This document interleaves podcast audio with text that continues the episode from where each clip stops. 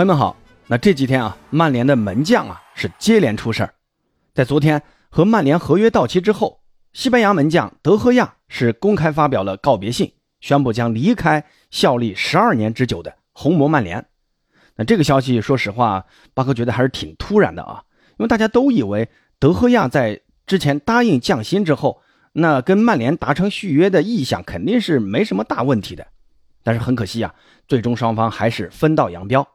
那就在德赫亚宣布告别曼联的前一天，德赫亚的上一任曼联主力门将埃德温·范德萨，那在度假的时候突发脑溢血，被紧急送进了 ICU。那作为二十一世纪初曼联王朝的主力门将，范德萨留给广大曼联球迷有无数的精彩时刻。而在德赫亚宣布离开曼联之后，那传闻曼联即将以五千五百万左右的价格签下国米门将奥纳纳。那今天这期节目呢，咱们就来聊一聊曼联过去、现在还有将来的这三位门将。那开始本期节目之前呢，有个事儿啊，想先跟大家说一下，那就是这个八哥说球这个专辑更新的事儿啊。因为这几天很多朋友给我留言，问八哥怎么还没有更新啊？其实啊，八哥是更新了的啊，只是没有在这个专辑更新啊。大家呢可以点我的头像进到我的主页，然后呢，在我的主页下面有一个新的八哥说球的专辑。呃，封面是那个有一个足球的那个字体呢，是绿色的。那以后呢，我的大部分节目呢都在那个专辑更新啊。那至于节目为什么这么调整的原因呢，我就不在这里细说了啊。呃，其实喜马这个平台现在还在做体育，尤其是做足球的博主啊，大部分都停更了。而我呢，跟喜马的这个合同啊，其实三月底也就结束了。那这几个月呢，我也一直是持续在更新着。说实话，你光靠爱好呢是很难持续把节目做下去的，所以呢就有了这么一个改变啊。那以后的节目呢都会在新的专辑里面更新，也希望大家能多多订阅一下新专辑啊。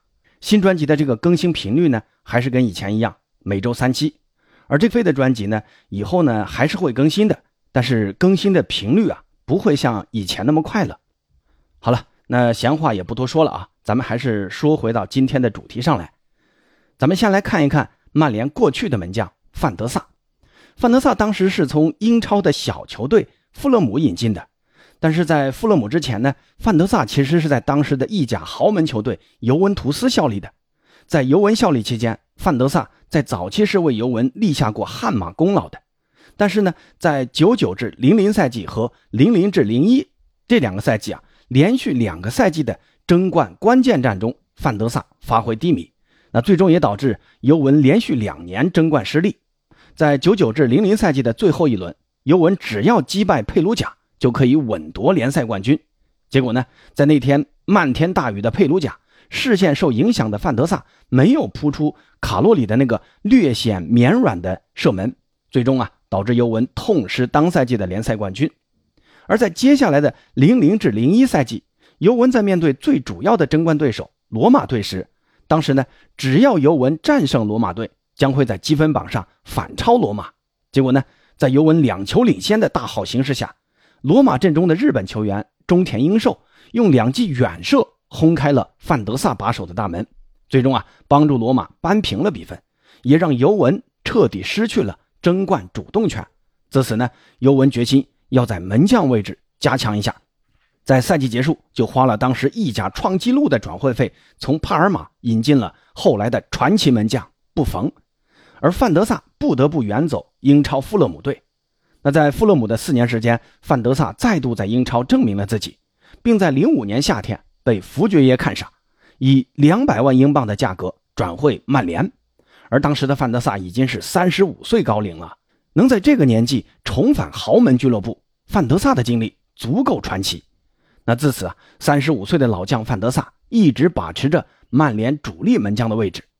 那其实当时弗格森为了寻找舒梅切尔的接班人，也是已经找了好久的啊，像巴特斯啊、霍华德呀，都是无法取代舒梅切尔在红魔球迷心中的地位。直到范德萨的出现，一米九七的范德萨在门前是极其的冷静，而身高臂长的他反应啊一点都不慢，他一来就站稳了曼联主力门将的位置。而在零八年。范德萨贡献了他在红魔球迷面前最高光的一次表演，在零八年的五月二十一号欧冠决赛，范德萨帮助曼联镇守球门，而当时的对手是阿布入主后逐渐崛起的蓝军切尔西。当时呢，双方是鏖战到了点球大战，但是当时的小小罗啊，也就是后来的巨星 C 罗罚丢了他主罚的点球，而兰帕德在随后呢是稳稳罚进。不过好在随后一轮啊，切尔西的特里也罚丢了点球，双方呢就一直罚到第七轮，顶住巨大压力的范德萨扑出了切尔西前锋阿内尔卡的点球。那在这个著名的莫斯科之夜，帮助曼联时隔九年重夺欧冠冠军。那这个点球的扑出啊，也算是间接拯救了 C 罗。那随后的零八至零九赛季，范德萨继续帮助曼联闯进了欧冠决赛。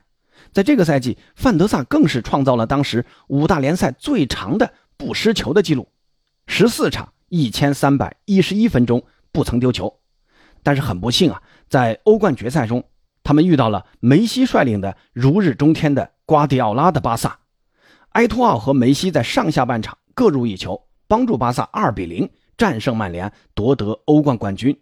范德萨没能帮助曼联实现欧冠的卫冕。那你以为此时三十八岁的范德萨廉颇老矣了吗？没有，在随后的一零至一一赛季，四十岁的范德萨再次帮助曼联闯进了欧冠决赛，但还是很不幸啊。那这一次范德萨面对的还是两年前战胜过自己的巴萨，而范德萨的对手呢是更加成熟的梅西。最终，巴萨在罗马是三比一再次战胜曼联，夺得了欧冠。而这场比赛。也是范德萨为曼联效力的最后一场比赛。此役过后，年满四十岁的范德萨就此退役。不过，回首范德萨的曼联生涯，四年三次闯进欧冠决赛，足够传奇了。而退役后的范德萨并没有放弃足球，而是逐渐走上了管理岗位。那就在不久之前呢，他是刚刚辞去了阿贾克斯的 CEO 职位。那这次是在辞职之后的度假中，范德萨出现脑溢血的现象。被紧急送往医院，还是让我们一起祝福范德萨能早日战胜病魔，加油！那在范德萨退役之后，福格森是花了两千五百万欧元从马竞买入当时崭露头角的西班牙年轻门将二十一岁的德赫亚，而德赫亚呢也没有辜负福爵爷的器重，在加盟球队的第二个赛季就帮助曼联重夺英超冠军。但是曼联随着福格森的退休，从此进入了漫长的重建阶段。而德赫亚始终如一的坚守着曼联，更赢得了曼联球迷的“前场美如画，后场德赫亚”的戏称。当然了，这中间也有一些小插曲。在2015年的夏天，声名鹊起的德赫亚跟时任曼联主帅范加尔出现矛盾，那一度啊准备转会皇马。皇马当时都把所有材料都已经准备好了，结果呢，在转会窗口关闭前，不知道哪一方的传真机出现了问题，导致皇马在。转会窗口截止后的两分钟才收到了确认文件，可惜啊，这时已经呃回天乏力，转会失败了。而德赫亚不得不继续留在曼联。好在德赫亚在2016年啊，凭借自己优异的发挥，帮助曼联拿下了足总杯，而这个冠军也是后福格森时代曼联获得的第一个冠军。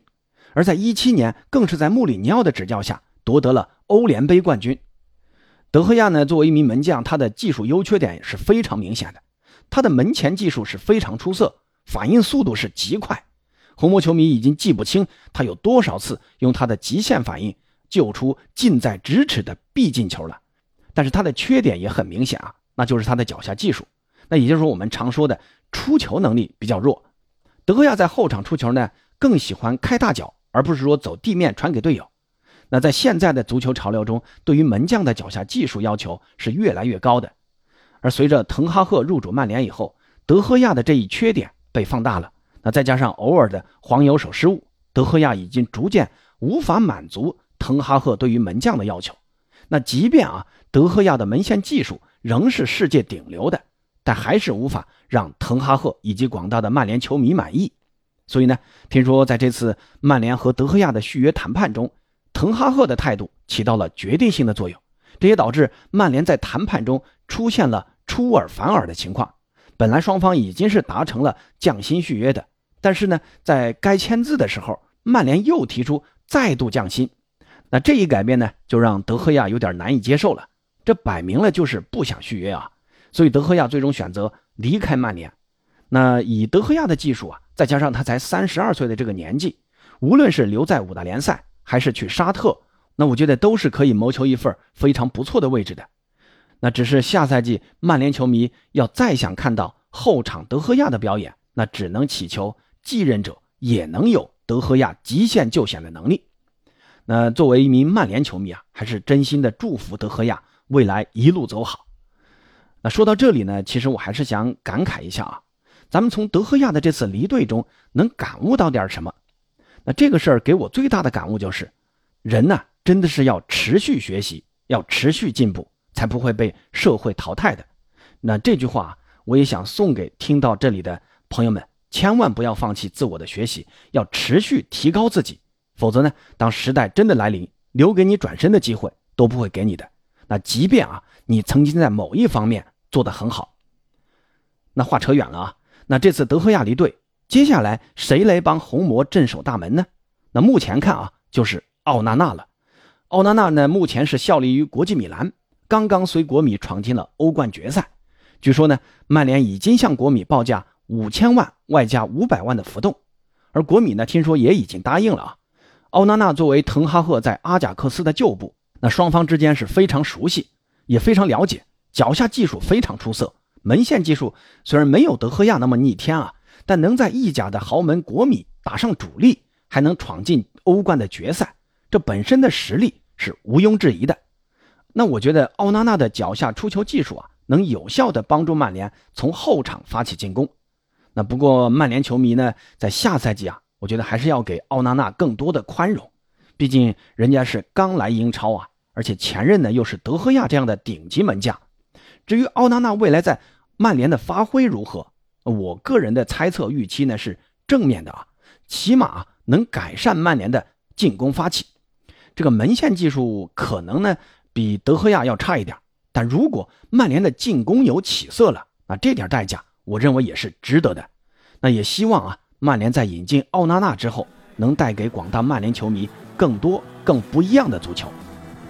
好了，那今天关于曼联门将的事情啊，八哥就先说这么多啊。下期节目啊，那下一期节目呢，会在新的那个八哥说球那个专辑里面更新，也希望大家多多订阅新专辑。那走过路过不要错过。那有啥想说的，也欢迎在评论区留言。咱们下期再见。